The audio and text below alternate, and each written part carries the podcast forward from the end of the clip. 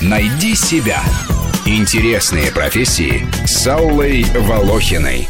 Дрессировщик – профессия, в которую почти невозможно попасть, что называется, с улицы. На дрессировщиков не учат в цирковых училищах. Прийти в нее можно только уже работая в цирке. Профессия штучная, особенно если речь идет об укротителях хищников. Товарищ укротитель, а вы можете укротить мышь?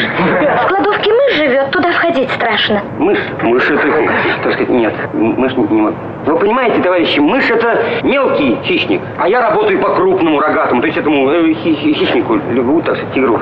Какой же русский без медведя? С давних времен на Руси развлекали публику на гуляниях пляшущие Потап Иванычи. Дрессировщиков тогда называли вожаками. Первые упоминания о них встречаются в летописях 17 века. В Нижегородской губернии целые деревни жили тем, что дрессировали медведей. Как пишут историки, в крупных селах могло насчитываться более сотни зверей. Вожаки потом разъезжались с косолапыми артистами по всей стране и даже выступали в Европе, где конкуренцию им составляли венгерские дрессировщики. Может, с тех пор и сложился образ русских как бесстрашных укротителей медведей, животных, известных своей особой свирепостью и коварством.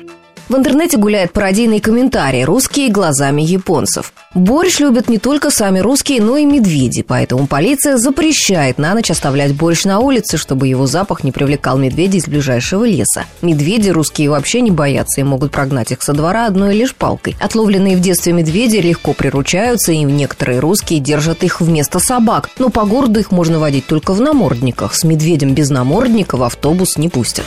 Народ медвежьи потехи уважал, а вот церковники пытались вставлять палки в колеса и жаловались властям, что дрессировщики смущают народ в празднике бесовскими развлечениями с ряжеными медведями. Тогда священники, а сегодня зеленые по всему миру, противостоят выступлениям зверей в цирках. И, возможно, со временем профессия дрессировщика вообще исчезнет. Во многих западных странах им уже пришлось переквалифицироваться. Где-то задействовать животных в цирковых программах запрещено полностью, в других местах введены ограничения. На арену не выпускают слонов, тигров и львов. В Германии в цирках запрещено копытных держать на привязи, во Франции не разрешается надевать одежду на обезьян, считают, что это травмирует психику животного. Наши дрессировщики со своими питомцами иногда с трудом получают разрешение на гастроли. Тигр в основном состоит из трех частей.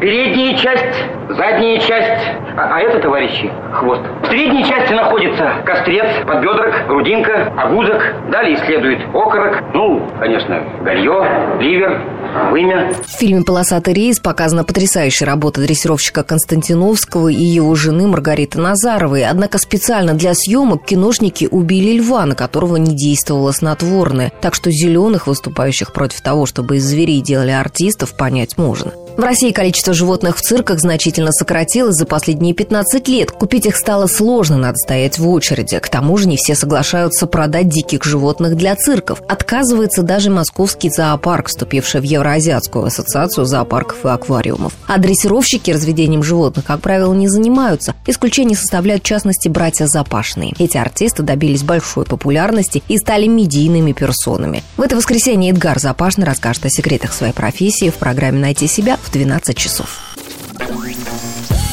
Найди себя. Интересные профессии с Аллой Волохиной.